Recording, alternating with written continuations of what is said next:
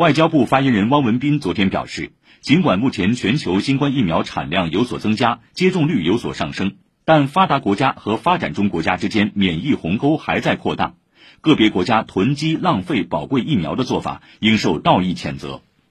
汪文斌表示，世界各国都应坚持疫苗作为全球公共产品的第一属性，